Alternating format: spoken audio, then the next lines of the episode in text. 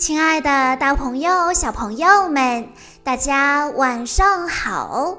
欢迎收听今天的晚安故事盒子，我是你们的好朋友小鹿姐姐。今天我要给大家讲的故事，要送给来自河南省漯河市的栾康静小朋友。故事来自《叶罗丽精灵梦》系列，故事的名字叫做。舒颜的秘密。随着与叶罗丽战士们的接触越来越多，莫莎对他们的世界也越来越感兴趣。有一天，莫莎突然对妈妈说：“自己不想拍戏了，想要去上学，就像其他同龄人那样。”可是妈妈一心想让莫莎当明星，赚更多的钱，并没有同意她要上学的要求。于是莫莎使出了自己的杀手锏，闹脾气。妈妈没有办法，只好答应了她。但妈妈不知道的是，莫莎的心里有个愿望，她不想再撒谎了。在精英小学里，六年级一班迎来了一位新同学，她就是莫莎。当然，这并不是巧合，而是莫莎精心安排的结果。她就是冲着王默他们来的。当着其他同学的面，莫莎就是一副乖乖女的样子。可是，等其他同学一走，她就恢复了高傲小公主本来的面目。莫莎对王默等人说：“自己早就调查了他们几个的背景资料，对他们了如指掌。从今以后，大家都得围着她转。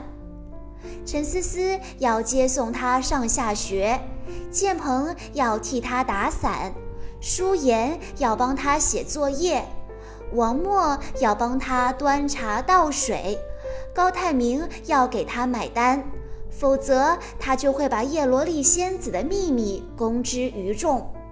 不过，大家都拒绝了他的无理要求。下课后，学校安排了体检活动，除了新入学的莫莎以外，所有同学都必须参加。体检时。王默、陈思思和建鹏一直在有说有笑的互相打趣，舒颜却是一副闷闷不乐的样子。大家见舒颜心情不好，都十分关心她，舒颜却一反常态，冷冷地回了一句：“不关你们的事”，便头也不回地离开了。舒颜独自坐在校园的角落里，愁眉苦脸地想着心事。就连茉莉也不知道她为什么会这样。茉莉问舒颜发生了什么事，舒颜告诉她，从仙境回来后，自己的身高、指甲、头发等等都不再生长了，而且受伤之后，伤口也会自动愈合。看来。冰公主的冰封之术不仅阻止了舒颜的快速衰老，同时也使她停止了生长。舒颜不知道有什么办法能够破解这个诅咒，让自己的身体恢复正常。他清楚，一旦伙伴们知道了这件事，肯定会为他再去冒险。为了不连累大家。舒颜只能选择保守这个秘密，独自承担这一切。舒颜和茉莉正商量着如何解决舒颜的身体问题。这时候，伙伴们拿着午饭来找他们了。茉莉刚想对他们说出舒颜的秘密，就被舒颜制止了。舒颜装作什么事都没有发生的样子，与伙伴们一边聊天一边吃午饭。没一会儿，莫莎也来了，她打算与他们一起吃午饭。吃饭时，大家发现莫莎很喜欢自拍，还会把自拍发布在微博上。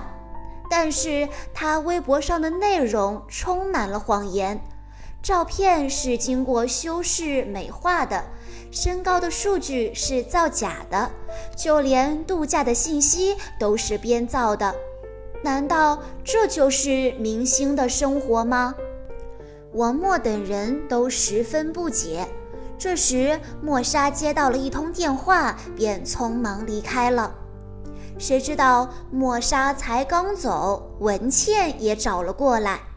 文倩端着饭盒坐到舒言身旁，想请舒言品尝一下她亲手做的午饭。忽然，她看到了舒言手中的体检报告，便好奇地拿了过来，想看看上面写了些什么。舒言生怕大家知道了他的秘密，连忙将体检报告夺了回来，结果却不小心碰掉了文倩的饭盒。舒言想要解释，可又不知道该如何开口。他手中依然死死地握着体检报告，大家都对舒言的反应感到非常诧异，文倩更是伤心不已。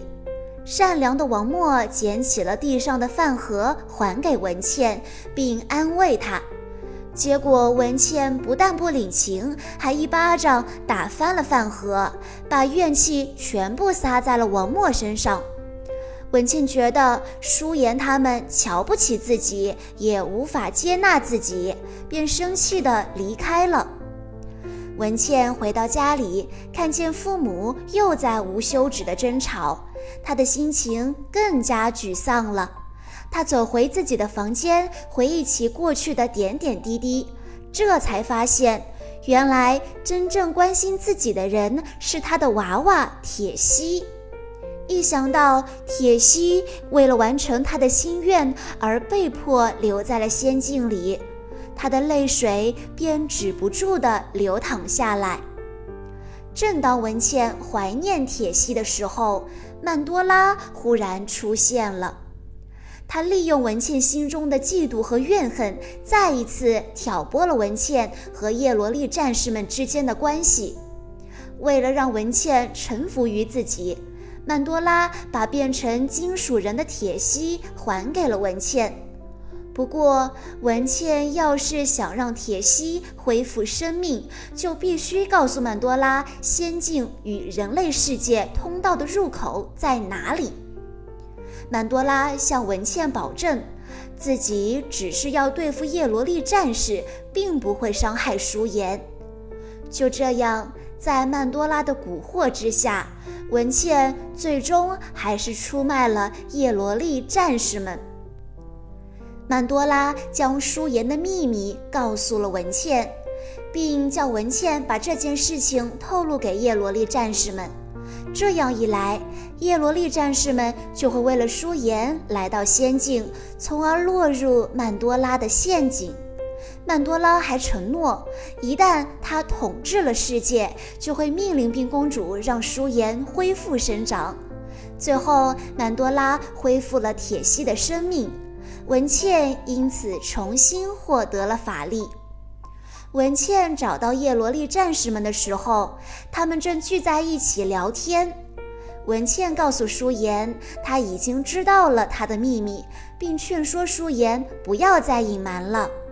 但是舒言依然缄口不言，无奈之下，文倩只好利用妒恨锁链划伤了舒言的手腕。当大家看到舒颜的伤口竟然自动愈合时，纷纷大吃一惊，还以为舒颜获得了新的能力。最终，还是茉莉忍不住告诉大家，舒颜停止了生长，再也不能长大了。听到这个消息后，大家都很难过，却又不知道该怎么办。这时候，文倩提议他们回到仙境，去向冰公主寻求帮助。曼多拉的诡计会得逞吗？我们会在下一期的故事中继续为大家讲解叶罗丽精灵梦的故事。以上就是今天的全部故事内容了，感谢大家的收听。在公众号“晚安故事盒子”回复“小鹿姐姐”这四个字，就可以获取小鹿姐姐的联系方式了。在今天的故事最后，栾康静小朋友的妈妈想对他说：“亲爱的静静，今天是你的五岁生日。”妈妈希望你在以后的日子里自信、乐观、心怀感恩，做一个健康快乐的小公主。祝你生日快乐，妈妈永远爱你。小鹿姐姐在这里也要祝栾康静小朋友生日快乐。好了，亲爱的大朋友、小朋友们，我们下一期再见喽。